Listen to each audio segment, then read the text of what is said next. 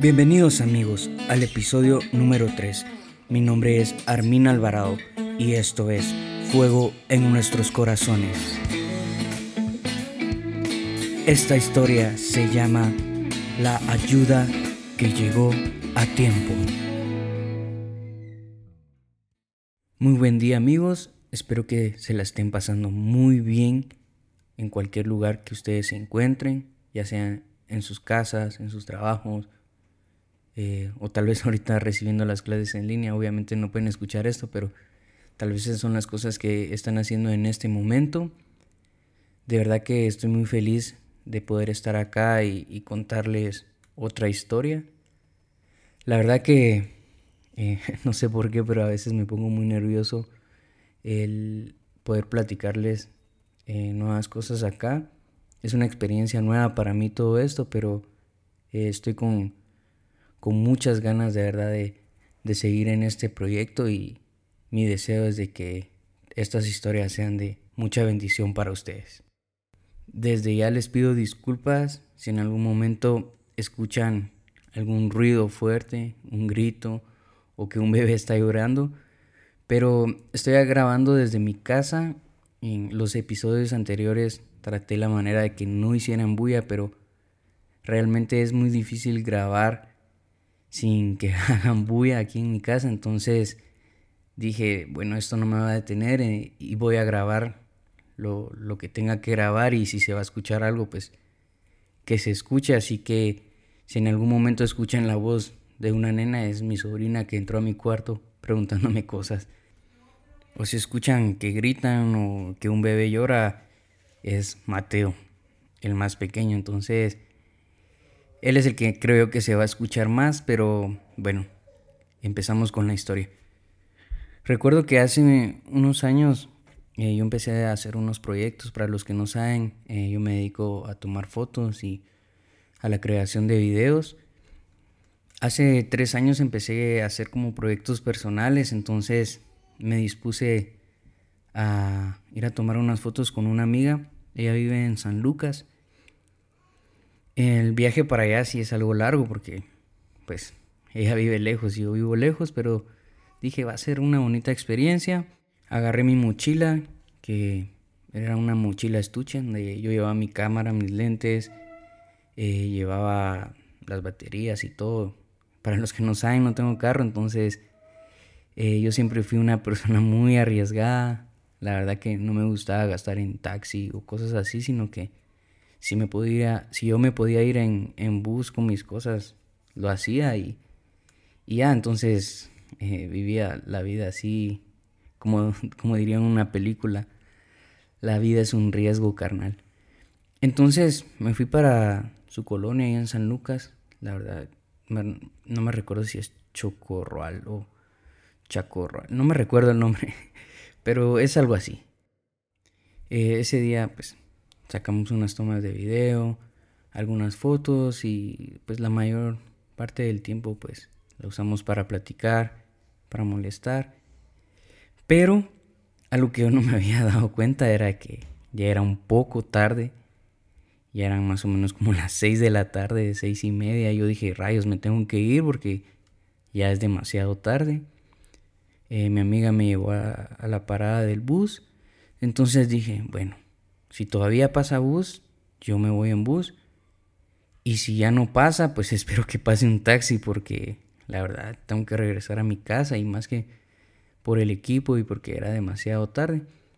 Entonces vi que habían como dos personas eh, en, en la parada de, de, bus y me, o sea, me acerqué a una y le dije, mira, eh, ¿vos crees que todavía pasa bus? Y él me dijo, sí, todavía pasa bus. Esperé aproximadamente unos 20, 25 minutos. Y la verdad que estaba preocupado porque no pasaba nada. Hasta que pasó un taxi.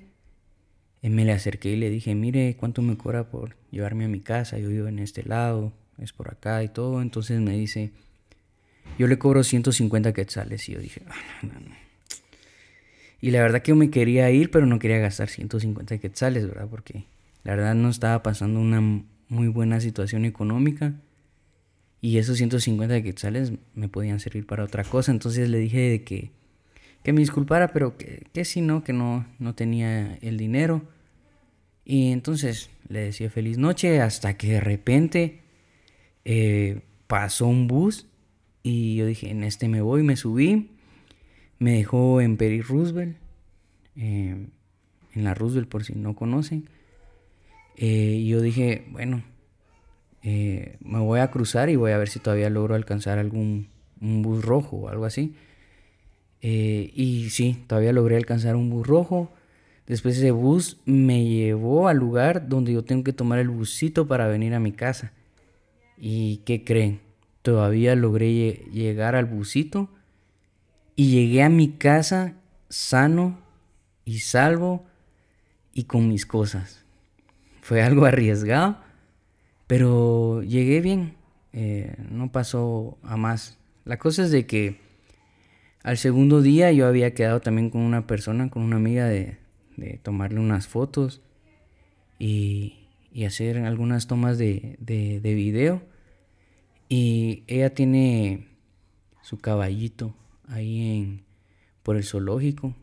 Creo que ahí como que los guardan y todo eso fue lo que yo vi, observé y entendí. Entonces, eh, más o menos fue en la mañana que yo me fui a sacar esas tomas, saqué las fotos, la pasamos muy bien entonces yo más o menos me recuerdo que salí como a las 3, 3 y media de la tarde. Me despedí y como enfrente del zoológico, ¿verdad? Queda, hay un Burger King. Yo dije, rayos, tengo mucha hambre, pero yo a mí quiero ir a mi casa. Y de repente cuando vi los buses venían vomitando gente. O sea, venían colgando hasta en la ventana. Entonces dije, ah, yo no me quiero ir en bus. Y tenía mucha sed, entonces decidí entrar al Burger King. Y la verdad es de que me compré un té y la idea era poderme eh, comprarlo y salir e irme en el bus, pero dije, oh, no, me voy a tomar aquí mi té tranquilo. Dije, yo oh, no, no llevo tanta prisa, me puedo esperar un rato. Entonces me tomé mi té así tranquilo. Entonces dije, bueno, ya es el momento de irme. Salí del Burger King y estando en la parada, los buses venían llenos. O sea, cuando les digo vomitando gente es porque realmente la gente venía colgando en, las puertas. Pero, no sé, pero yo escuché de repente que, una voz me empezó a decir, Armin, Armin. Y yo decía, ¿qué, ¿quién me estará hablando? Armin, Armin, me decían. Y no sé por qué, pero vi que al enfrente está una hermana de la iglesia. Y me dice, súbase, súbase le voy a dar jalón. Y yo dije, bueno, y me subí. Y, la verdad que me dio jalón hasta, ella vive por, por Gran Vía, entonces era un gran tramo que la verdad me adelantó un montón. Entonces vine yo y dije, alarán, qué rayado, la verdad. Entonces ya en Gran Vía yo dije, no, hoy sí, voy a tomar un taxi. Son cuentos, yo hoy sí voy a tomar el taxi, ya quiero llegar a mi casa. Y como les expliqué en, el episodio anterior, pues eh, yo tengo tatuajes y, no es que parezca un malhechor, ¿verdad? O ladrón o un marero por, por aquellos que, se preguntan, pero eh, soy un tipo normal que usa lentes, entonces no creo verme mal o algo así, pero la gente al ver un tatuaje se asusta. Entonces el primer taxi no me quiso llevar. Lo paré y al verme siguió de largo y no llevaba gente, entonces bueno, dije. Entonces paré el segundo taxi y el segundo taxi sí me paró y todo, entonces le dije, mire, yo vivo en tal lado, ¿cuánto me cobra? Me dijo, mire, yo le cobro 50. Vámonos, le dije. Ya no aguanto, vámonos, yo necesito llegar a mi casa. Y en el camino pues empecé a sacar plática, como ustedes saben, me gusta platicar. Y entonces el señor yo le dije, mire, y, el taxi es suyo. Entonces él me dijo de que, el taxi se lo trabajaba a alguien, que no era suyo. Pero él me empezó a contar de que vivía en Escuintla, eh, trabajaba, se vino a trabajar aquí a la capital. Pero yo le digo, mire, ¿y aquí con quién vive o con quién está? Y él me comentó de que que tenía que dormir en el taxi porque aquí no conocía a nadie y el dinero que ganaba no, no le alcanzaba como para pagar un cuarto. Y yo le digo, mire, ¿y dónde se baña? Y, y, se arregla y todo eso. Entonces él me comentaba que visitaba un mercado donde había un lugar que él pagaba como, no sé si 5 o 10 quetzales y le permitían bañarse. Y esa era la forma en la que él vivía casi que todos los días. Y él trabajaba muy duro porque quería pagarle los estudios a su hija. Entonces, eh, aquí vemos el, el amor de, de, un padre, de sacrificarse, porque no hay trabajo y se tuvo que venir acá para poder ganar algo de dinero y con ese dinero poder pagar los estudios de su hija, porque ya estaba por graduarse de, bachiller, entonces necesitaba juntar un, un, poco de dinero. Mientras él me, me iba contando eso, pues yo me sentía como un poquito como mal, ¿verdad? Porque pues a nadie le gusta eh, pasar por situaciones difíciles y, y yo dije, este señor la está pasando muy feo. Pero cuando íbamos en el camino, no sé por qué, y aquí es donde empieza como que la, en sí la, la historia. Y ahorita les voy a explicar por qué les conté todo de lo que hice un día antes y, y lo que llevaba de, de, del día. Y es porque sentí en mi corazón que Dios me decía, ¿te acordás los 150 quetzales que no pagaste del primer taxi en el que te ibas a ir? Y yo le decía a Dios, o sea, dentro de mí, ¿verdad? Sí, sí me recuerdo. Bueno, esos 150 quetzales no son tuyos, son del taxista. Ahí se los das. Y así como, Dios, ¿cómo así? Sí, esos 150, ahí se los das. Y yo me quedé como, ah, rayos. Y todavía me dijo, y aparte los 50 quetzales que le tienes que pagar por tu viaje. O sea que en total le tenía que dar 200 quetzales. En eso yo empecé como a hablarle al Señor y le decía, mire, que recuerde que Dios no lo va a dejar, que Dios cuida de usted, que, que Dios siempre está pendiente de usted, que nunca deje de, confiar ni de perseverar. Y cada vez que me iba acercando a mi casa, la voz de Dios me volvía a decir, ahí le das el dinero. Y yo me volvía a hacer el loco y le seguía hablando al Señor, mire, confía en Dios, que le va a dar, le va a proveer. Y la voz me seguía diciendo, no se te va a olvidar darle el dinero. La cosa es de que al final pues llegué a mi casa y vine y le dije, mire, eh, obviamente pues ya había obedecido a Dios, ya había entendido lo que Él quería que, que yo hiciera. Entonces cuando Él me dijo, mire, eh, son 50, pues yo le di 200 quetzales. Y él se quedó como sorprendido y me dijo, mire, me está dando de más y además no tengo sencillo. Entonces yo le dije, mire, ¿sabe qué? Le dije, esos 200 quetzales Dios se los manda. Es una pequeña muestra de lo que Dios le quiere dar. Y también para que usted entienda de que Dios nunca lo va a dejar. Y eso fue lo que yo le dije. O sea, no le dije algo más. Eh, algunos me van a decir por qué no oraste por él, pero yo solo le dije lo que tenía que decirle, le di el dinero. Y él con los ojos así llorosos eh, me dijo que, que muchas gracias que la verdad la estaba pasando muy mal, que no le estaba yendo muy bien con los viajes. Y que realmente él necesitaba ese dinero porque quería mandarle algo a su hija. Y, él necesitaba comprarse algunas cosas para la gasolina. Entonces ahí fue cuando yo entendí que realmente necesitaba el dinero y, que no era una voz loca o algún sentimiento de, de lástima que, tal vez podría estar en, mi corazón, sino que era realmente Dios hablándome, diciéndome realmente las cosas que tenía que hacer. Eh, pues me salí del taxi, eh, todavía él me dijo, mire, cualquier viaje que, que usted necesite, yo con mucho gusto lo voy a ayudar, se lo hago gratis, me dio su número. Y yo pues me entré contento de que realmente sabía que el dinero le iba a servir para para sus necesidades, ¿verdad? Que, que él tuviera en ese momento. Y la verdad que yo estaba feliz, entré a mi casa y en el momento que entro a mi casa, mi hermana me dice, mira, traes dinero. Yo le digo, no, le digo, o sea, en mi mente era como, se lo acabo de dar al taxista. Y ella me dice, es que fíjate que se acabó el gas y tenemos que comprarlo. Y yo dije, ah, rayos. Y no sé, pero dije, me, hubiera, me dieron ganas de salir corriendo al taxista y decirle, mire, fíjese que, que mejor ya no. Pero obviamente no lo hice y, y pues logramos conseguir el, el dinero del, del, del, gas. Pues todo está tranquilo. Ya llevaba más o menos una hora que yo había entrado a mi casa y de repente me conecté a, a Facebook y de repente una amiga me escribió. La verdad que la quiero mucho y, y la bendigo. Y si ella escucha este audio, pues sabrá quién es. Y empezamos a platicar de, pues, de algunas cosas que, que yo le quería comprar. Porque estaba eh, armando mi, mi equipo de, de video y yo quería un lente.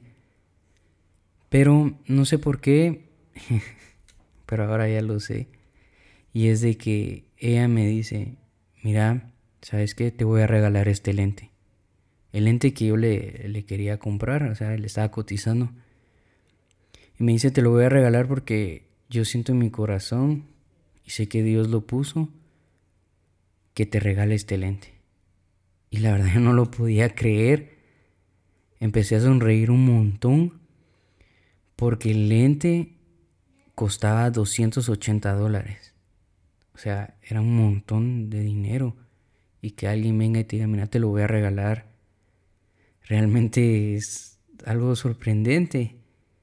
Y, no sé por qué me puse feliz porque por todo lo del viaje y todo lo que, que viví, lo del taxista. Y, Dios también me bendijo a través de, de mi amiga. Y la verdad es de que me quedé muy sorprendido. O sea, me regalaron, me regalaron un lente. O sea, no había pasado ni siquiera una hora y yo ya tenía un lente nuevo. Ahora que me doy cuenta, los tiempos de Dios son perfectos. Las cosas que Dios hace son perfectas. ¿Y saben por qué? Yo me puse a pensar una cosa y yo dije, rayos, si yo me hubiera ido desde el primer día en taxi, esa ayuda al taxista no hubiera llegado. Si yo me hubiera ido desde ese día en el taxi, el plan o lo que Dios quería hacer no hubiera funcionado. Al día siguiente, si yo no hubiera entrado al Burger King, la hermana que me dio jalón no hubiera coincidido con ella en el tiempo. Y si yo solo hubiera entrado al Burger King y hubiera comprado el té frío y me hubiera salido y no me lo hubiera tomado adentro, adentro no no hubiera podido encontrar a la hermana. O sea, todo el tiempo estaba exacto. Incluso si hubiera tomado yo el primer taxi, nada de esto hubiera pasado. Por alguna extraña razón el primer taxista no quiso llevarme. Y en ese momento así lo sentía, pero ahora yo creo de que Dios tenía un plan no para mí, sino para el taxista. Para que la ayuda que Dios le quería dar y el mensaje que Dios le quería dar a él llegara en el momento justo y preciso.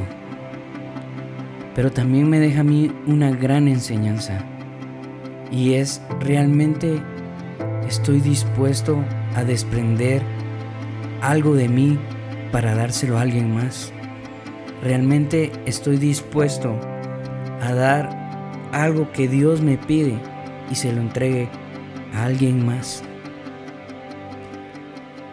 Yo no sé si algún día te ha tocado, pero estoy seguro que algún día te va a tocar. ¿Y qué quiero lograr con esto? Es de que cuando el día llegue, tú estés listo y que le digas Dios, yo te voy a obedecer. yo le dije, Dios, yo no le puedo dar esos 200 quetzales. Y me hacía el loco. Y me hacía el loco. Hasta que dije, no, te voy a obedecer. Y yo te digo, no es una fórmula mágica que tú des y tengas que recibir algo a cambio. Tal vez algo material, no. Porque así no funcionan las cosas. Nosotros damos porque somos obedientes a la voz de Dios. Ya sea si Él nos quiere bendecir con algo o nos quiere devolver algo, pues ya somos agradecidos, pero si no nos da nada, no importa. Porque el mayor, el mayor regalo que nos pueden dar o nosotros damos es ver a las personas transformadas, es ver que el mensaje de Dios llegó a tiempo. Eso es, de eso se trata. No se trata de que yo doy para que me den, no. La mejor alegría que nosotros podamos recibir es ver a las personas transformadas. Ver que lo que tú quieras regalarles les entre en el corazón y no solo por algo físico, sino porque viene de parte de Dios. En el libro de los Hechos, hoy quiero leerles así rápido, y dice en, el libro de, de los Hechos capítulo 2 y versículo 44, todos los que habían creído estaban juntos y tenían en común todas las cosas, y vendían sus propiedades y sus bienes, y lo repartían a todos según la necesidad de cada uno, y perseverando unánimes cada día en el templo, y partiendo el pan en las casas, comían juntos con alegría y sencillez de corazón, alabando a Dios y teniendo favor con todo el pueblo. Y el Señor añadía cada día a la iglesia los que habían de ser salvos. ¿Cuántos de nosotros Tal vez hemos escuchado esa voz y la hemos ignorado. ¿Cuántos de nosotros no hemos visto a alguien que necesita ayuda y no, hemos, no lo hemos ayudado? ¿Cuántos de nosotros hemos tenido la oportunidad de ayudar y no lo hemos hecho? Y no es un mensaje para obligarte a que vayas y ayudes a alguien sino simplemente es un mensaje, y lo repito nuevamente, de ser agradecidos con las cosas que tenemos. Algunos la están pasando peor que nosotros. Y es verdad, nosotros vivimos bien, pero hay algunos que no. Pero si en tu corazón está el deseo de ayudar a alguien, Puedes empezar a buscar ropa que ya no uses y está en buen estado. O tal vez el policía que abre la puerta de la garita de, tu colonia le puedas llevar comida. O simplemente no hablemos de las cosas materiales. Hablemos de gente que necesita que tú le des hables, que les escribas, que les mandes un mensajito que necesitan una llamada, que necesitan un abrazo, que necesitan de tu tiempo. Y eso aún más es valioso. Eso es más valioso que las cosas materiales. El mensaje que tú le vas a dejar a las personas. Ahora te pregunto, ¿quieres participar de la ayuda que llega a tiempo? Solo ve y escucha la voz de Dios antes de todo.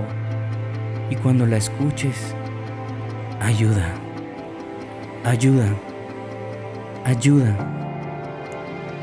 Y tal vez me vas a decir, es que yo no tengo dinero, tal vez no tengo como ropa, más bien a mí me hace falta. Yo te digo, tienes mucho que dar. Como te lo repito, puedes dar tiempo, un abrazo, un mensaje, una palabra, una llamada, Cualquier cosa que tenga tu tiempo es valiosa. Es valiosa. Y sabes que Dios no se queda con nada. Algún día te va a sorprender. Algún día te va a sorprender. Y estoy seguro de eso. Pero ayuda a los demás. Tal vez no les puedas cambiar el mundo. Tal vez no les puedas cambiar la situación totalmente. Pero el día sí se los puedes cambiar. Y si tienes que regalar sonrisas, hazlo. Una sonrisa también cambia la vida de las personas.